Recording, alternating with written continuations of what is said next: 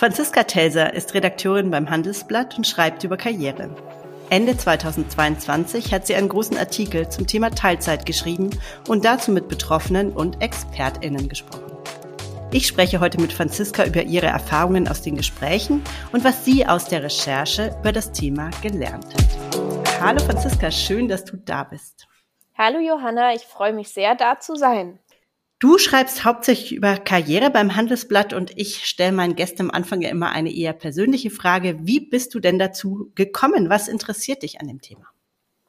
Also ähm, tatsächlich komme ich eigentlich ursprünglich aus einem ganz anderen Kontext. Ich habe nämlich bei einer Lokalzeitung mein Handwerk gelernt und da äh, so gut wie gar nichts mit Karriere zu tun gehabt.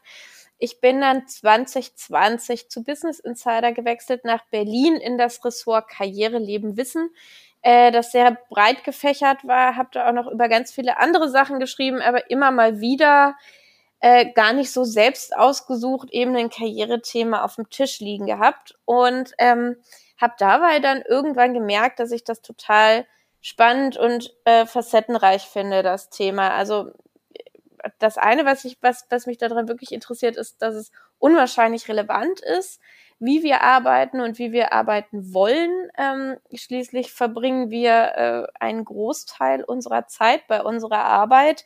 Äh, es betrifft so gut wie jeden und ähm, genau, also dass man damit viele Menschen anspricht ähm, und dass man da wirklich so ein, so ein großes, ja, ja, so ein, so ein großes, großes Themenfeld ähm, bei, bei vielen Personen hat, das finde ich da eigentlich sehr interessant dran. Mhm. Ja, ich glaube, was du sagst, es betrifft jeden und ich glaube auch, es ist eine spannende Zeit für dieses Thema, weil sich in der Arbeitswelt aktuell gefühlt auch, meine, es ist wahrscheinlich, sagen das alle Leute zu ihrer Zeit, aber gefühlt verändert sich einfach gerade sehr, sehr viel. Also die Diskussion ist auf jeden Fall da über die Fragen, wie wollen wir arbeiten, wie müssen wir auch arbeiten, was machen wir ähm, als alternde Gesellschaft mit Arbeit. Also da sind ja ganz viele Perspektiven, die spannend sind. Absolut. Vor allem, als ich angefangen habe, mich dem Thema zu widmen, ähm, das war 2020, also kurz bevor äh, die Pandemie ausgebrochen ist und allein was sich in dieser Zeit verändert hat, ähm, wie viel da im Umbruch ist seitdem, dass man sich jetzt gar nicht mehr vorstellen kann, wie man noch vor zwei Jahren gearbeitet hat. Ähm, das finde ich wirklich also absolut unglaublich spannend. Ja, das ist auch eine ganz gute Überleitung zum Thema Teilzeit und äh, Karriere in Teilzeit, weil ich habe schon den Eindruck, dass eben auch, wie du sagst, die Pandemie, die hat vieles möglich gemacht, was vorher vielleicht nicht möglich war und hat eben die Art und Weise, wie wir arbeiten, in vielen Berufen stark verändert, gerade in Wissensberufen.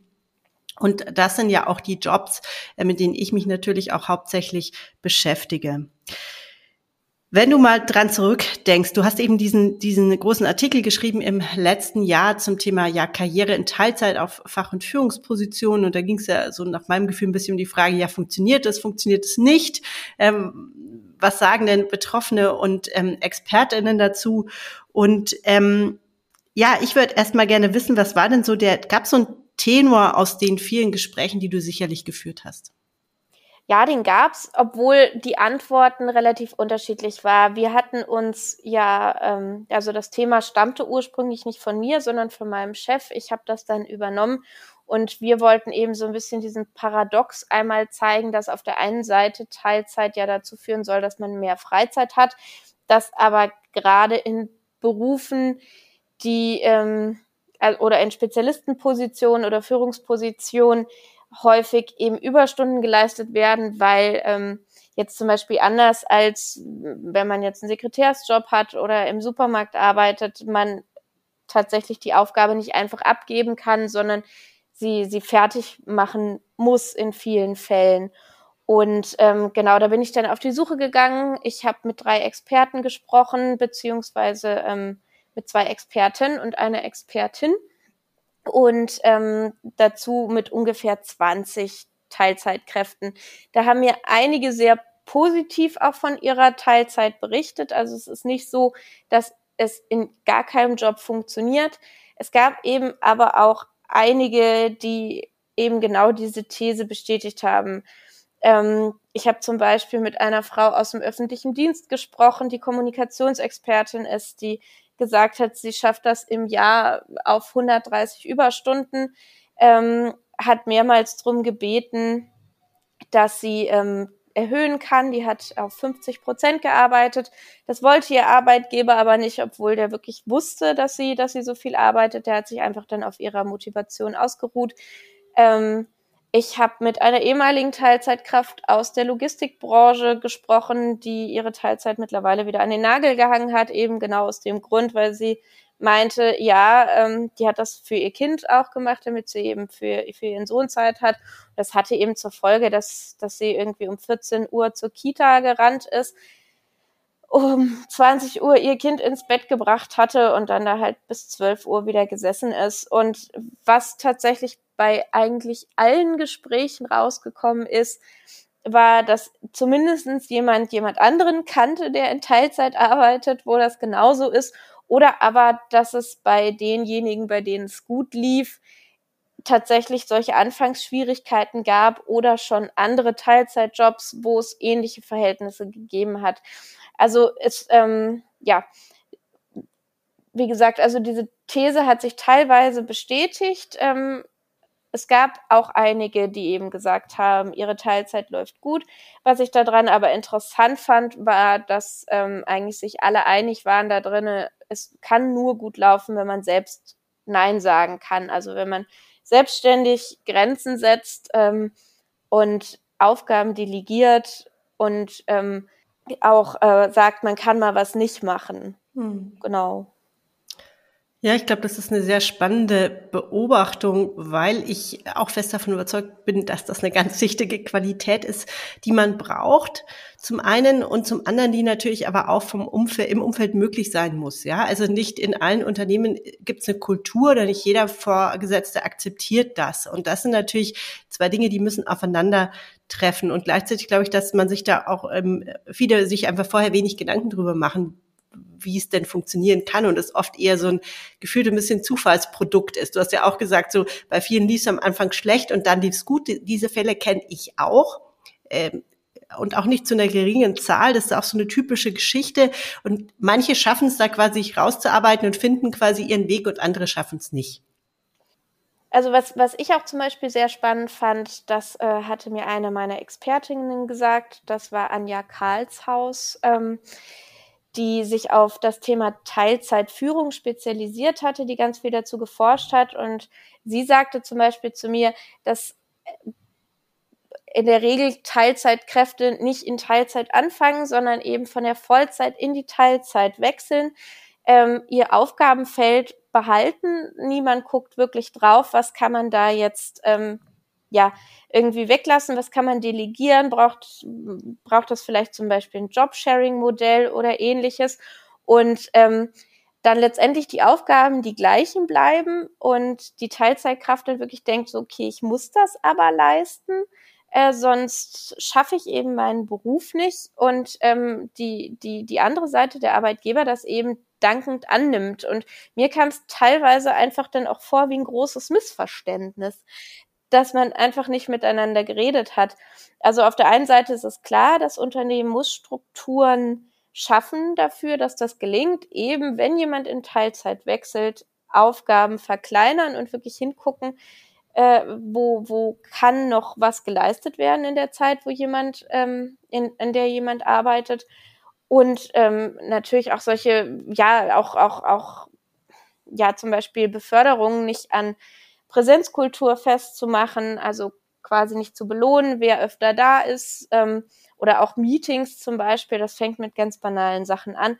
Meetings nicht in Zeiten legen, wo jetzt zum Beispiel eine Zeit Teilzeitkraft nicht mehr arbeitet, ab 16 Uhr oder vielleicht den Freitag. Ähm, genau, all solche Geschichten. Ja, da muss ich kurz Werbung machen. Mit Anja habe ich auch ein, eine Podcast-Episode aufgenommen vor kurzem. Die findet ihr in der in der ähm, Mediathek, weil die, also ich schätze auch ihre Arbeit sehr und sie hat da wirklich sehr ja unglaublich spannende Ansätze und ähm, erzählte auch noch mal ganz viel genau das, was du jetzt auch berichtet hast, eben ja was eigentlich die Schritte sind, um als Teilzeitkraft erfolgreich zu werden.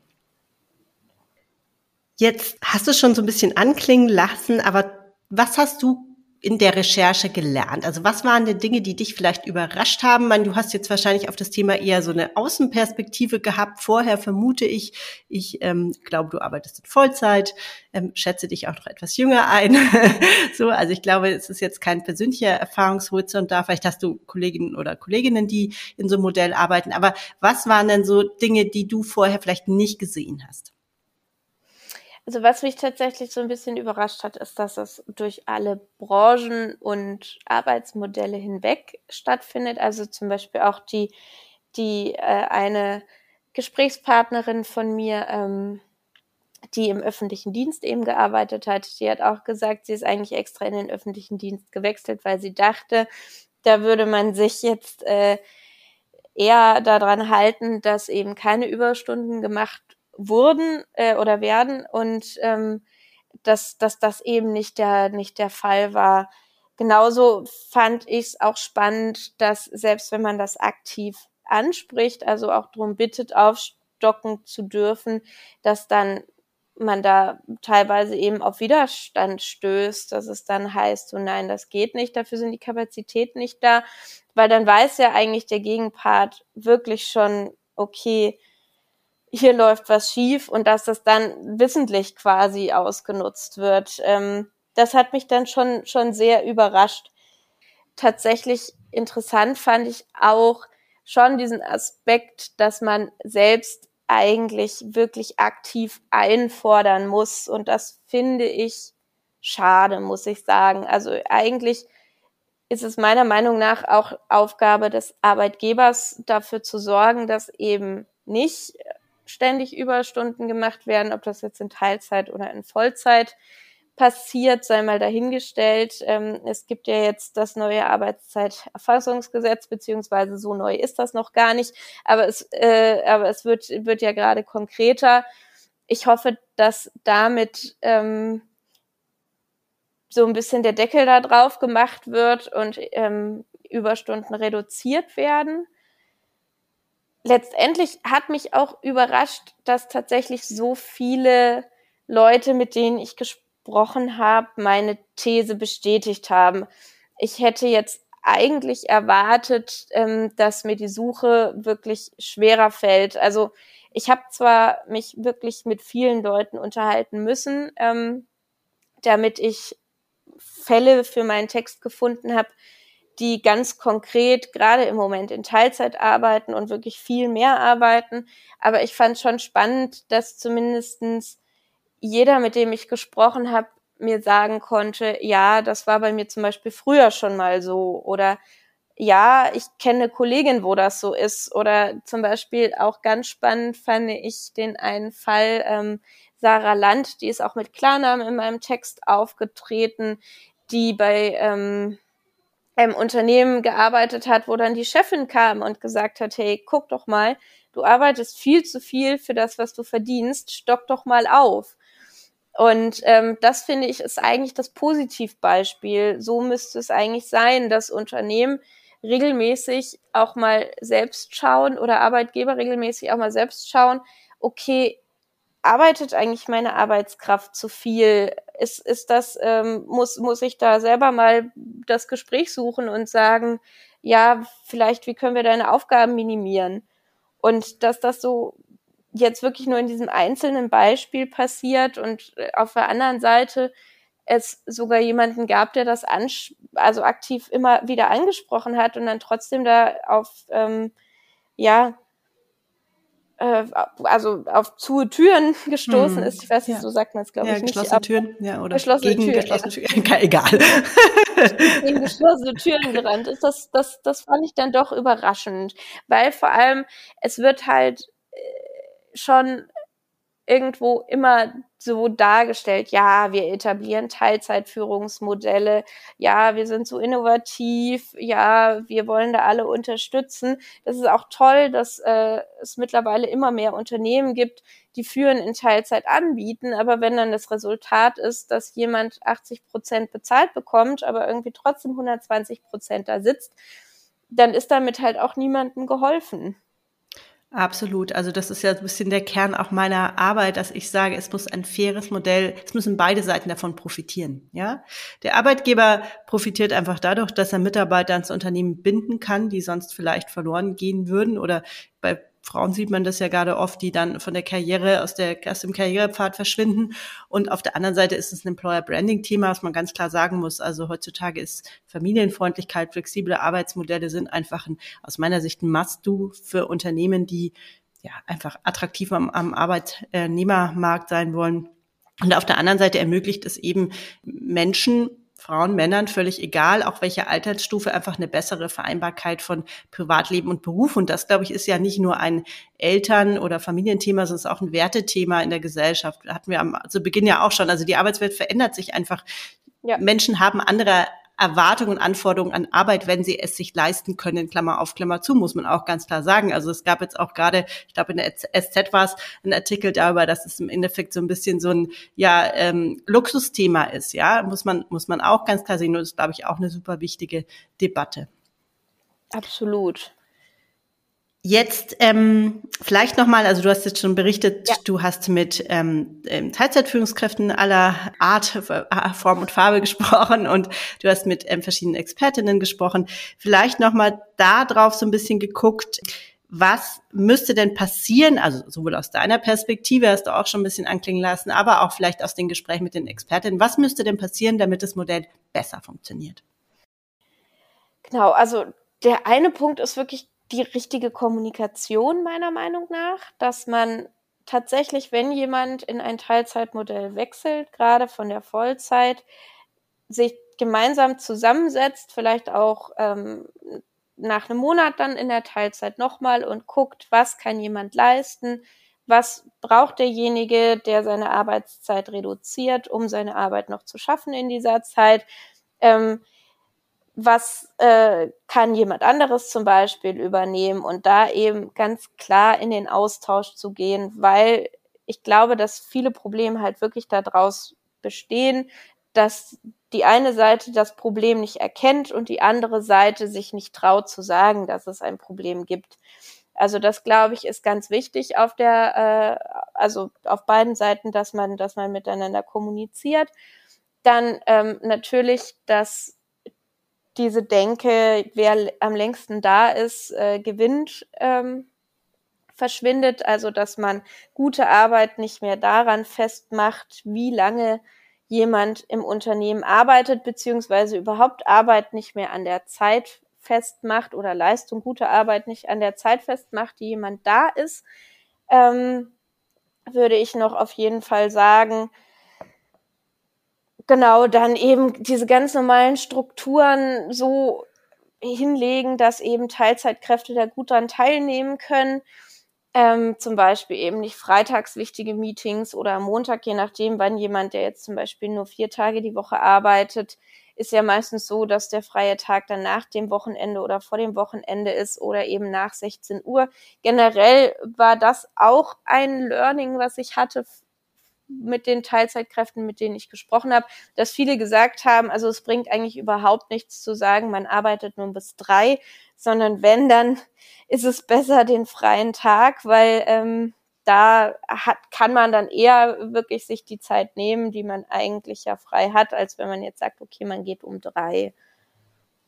Ich glaube, am allerwichtigsten ist tatsächlich dieser Kommunikationsaspekt. Der Kommunikationsaspekt und wirklich der, der, der Wille vom Arbeitgeber Arbeitgeber Teilzeit zu ermöglichen und der Wille des Arbeitgebers, ähm, auch sowas wie Führung in Teilzeit wirklich zu etablieren und das nicht nur zu Marketingzwecken oder Employer Branding Zwecken zu machen, sondern wirklich zu sagen, ich möchte Menschen, die nur in Teilzeit arbeiten können oder Teilzeit nur arbeiten wollen, fördern und denen genau die gleichen Karrierechancen ermöglichen und das eben auf eine ehrliche Art und Weise zu machen und sich damit beschäftigen. Ich glaube, das ist auch was, was ganz viele einfach nicht tun. Die etablieren Modelle, beschäftigen sich aber nicht damit, wie sie eigentlich funktionieren können, sondern sagen, ach ja, das wird sich schon irgendwie zurechtruckeln und das tut's dann halt einfach nicht. Und ähm, das ist, glaube ich, nicht nur so, wenn jemand von Vollzeit auf Teilzeit wechselt oder Teilzeit arbeiten möchte, sondern bei ganz vielen anderen Sachen eben auch.